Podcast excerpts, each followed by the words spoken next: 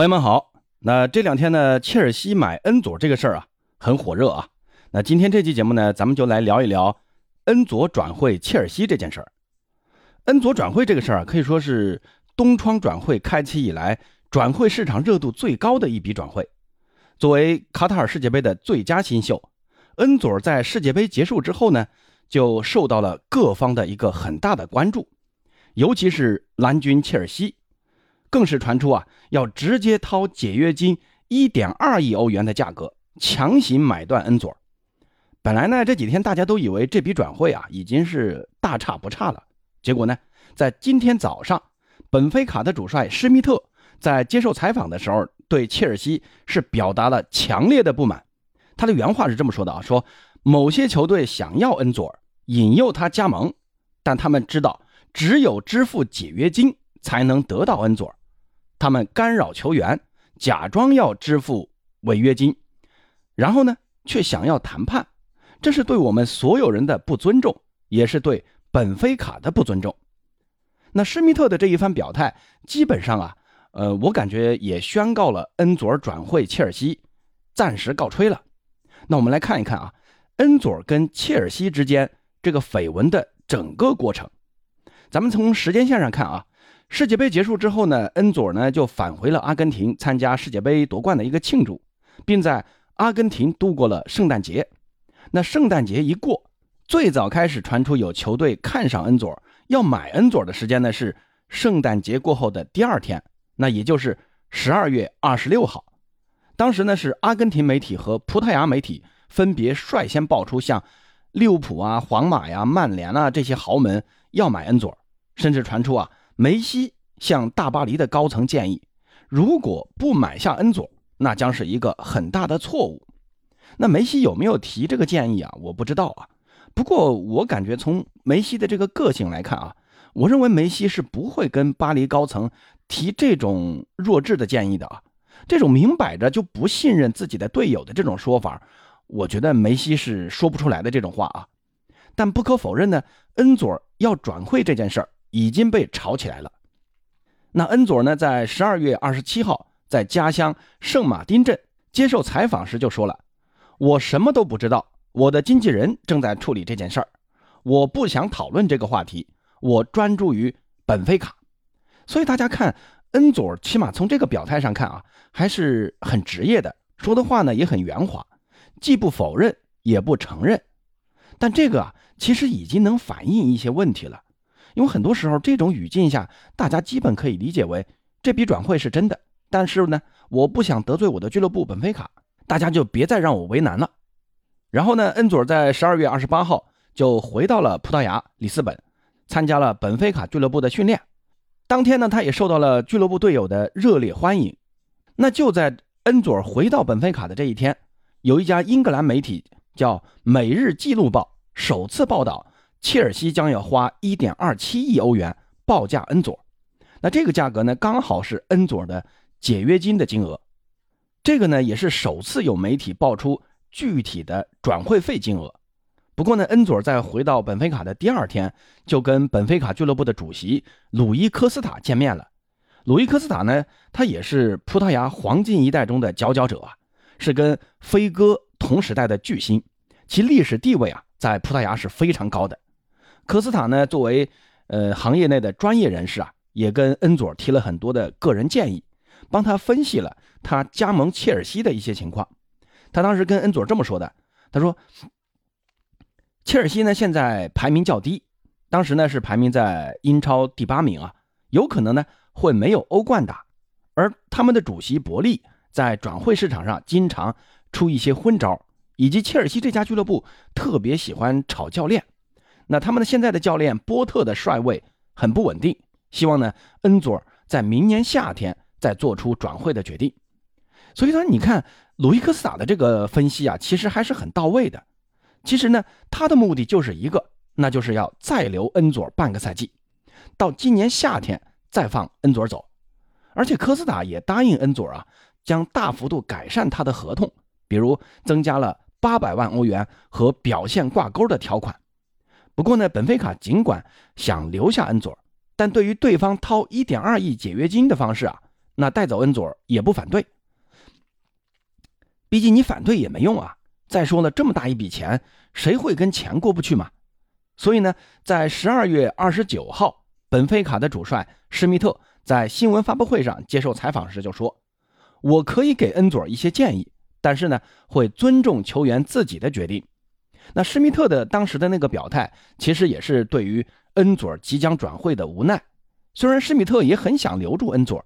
那处于对球队的稳定性和本赛季有可能冲击的几项荣誉来说，本菲卡俱乐部在十二月三十号就发布了一个声明，说始终坚持让恩佐留在这里，直到本赛季结束。虽然俱乐部是出了这个声明啊，但我个人感觉这只是鲁伊科斯塔向本菲卡球迷表明一个态度，那就是不是我俱乐部想要卖掉恩佐。而是对方呢出了违约金，要强行带走恩佐，我们俱乐部也没办法。那这个声明呢，也算是安抚了一下本菲卡的球迷。因为这件事出来之后啊，很多本菲卡的球迷在俱乐部外面拉横幅啊，希望俱乐部能留下恩佐，希望恩佐能留下来。所以本菲卡就不得不公开表示一下这种态度啊。那就在这同一天，葡萄牙和英格兰的很多记者都集中报道切尔西的新任技术总监。维维尔正在亲自处理恩佐尔的转会，也算是正式确定了切尔西想通过违约金的方式带走恩佐尔。随后呢，在十二月三十一号，恩佐尔代表本菲卡出战葡超第十四轮客场挑战布拉加的比赛。那场比赛呢，恩佐是首发出场了八十八分钟。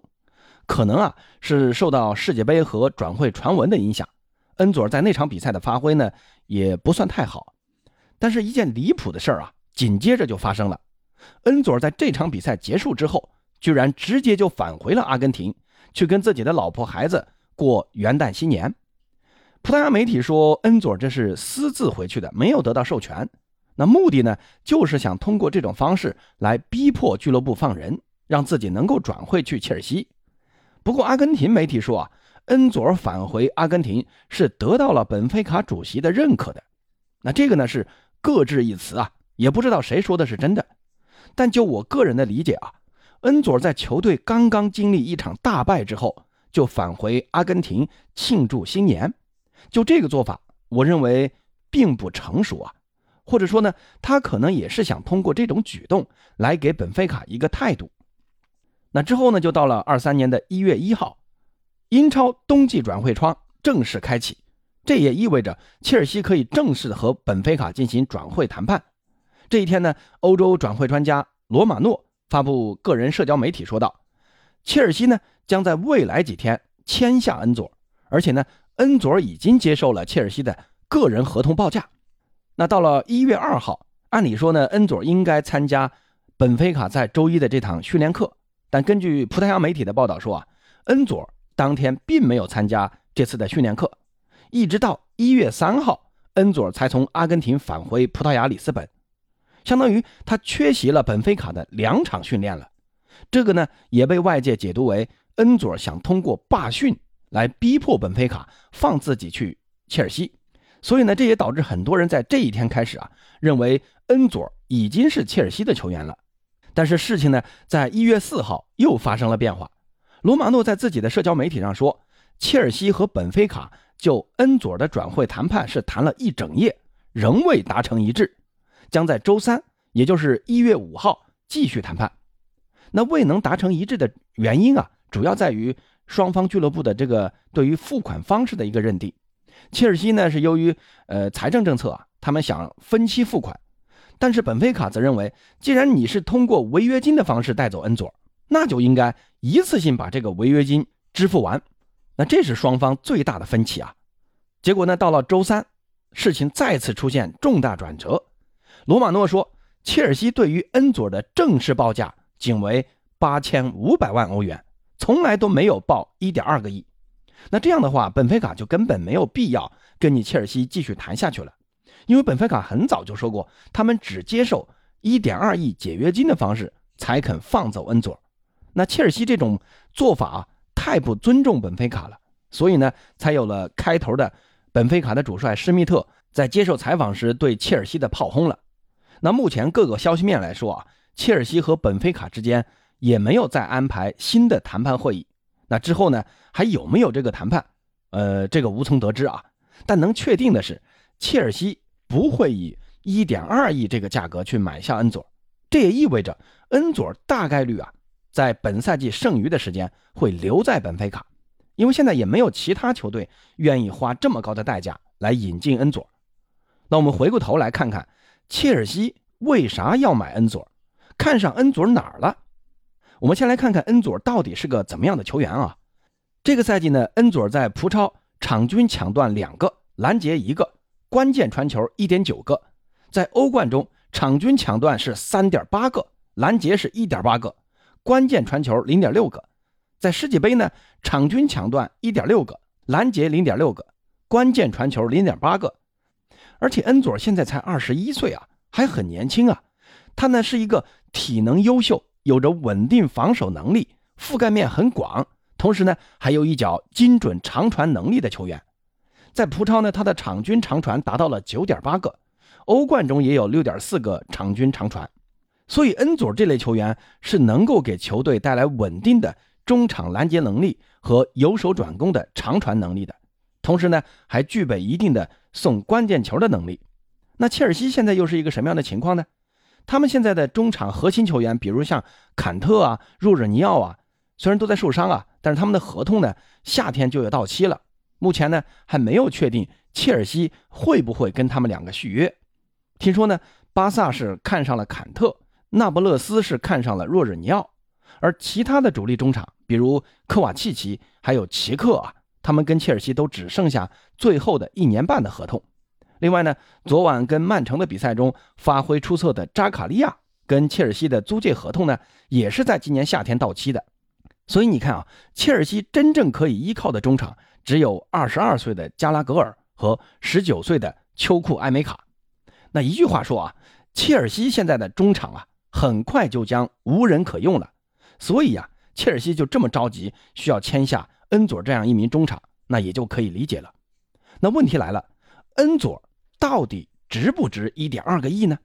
我先说一下我的观点啊，一点二个亿肯定是溢价了。那换句话说就是不值。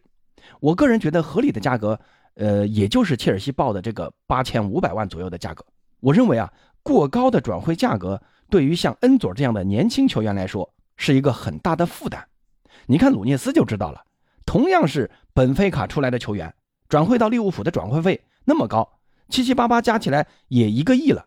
但是现在呢，你看他在利物浦啊，那是压力山大呀。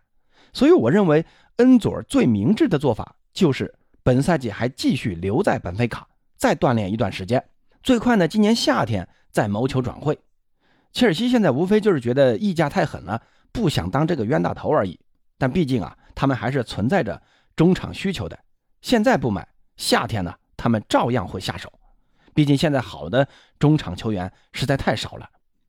好了，那朋友们对于恩佐转会这件事儿啊，是怎么看的呢？欢迎在评论区交流啊，咱们下期再见。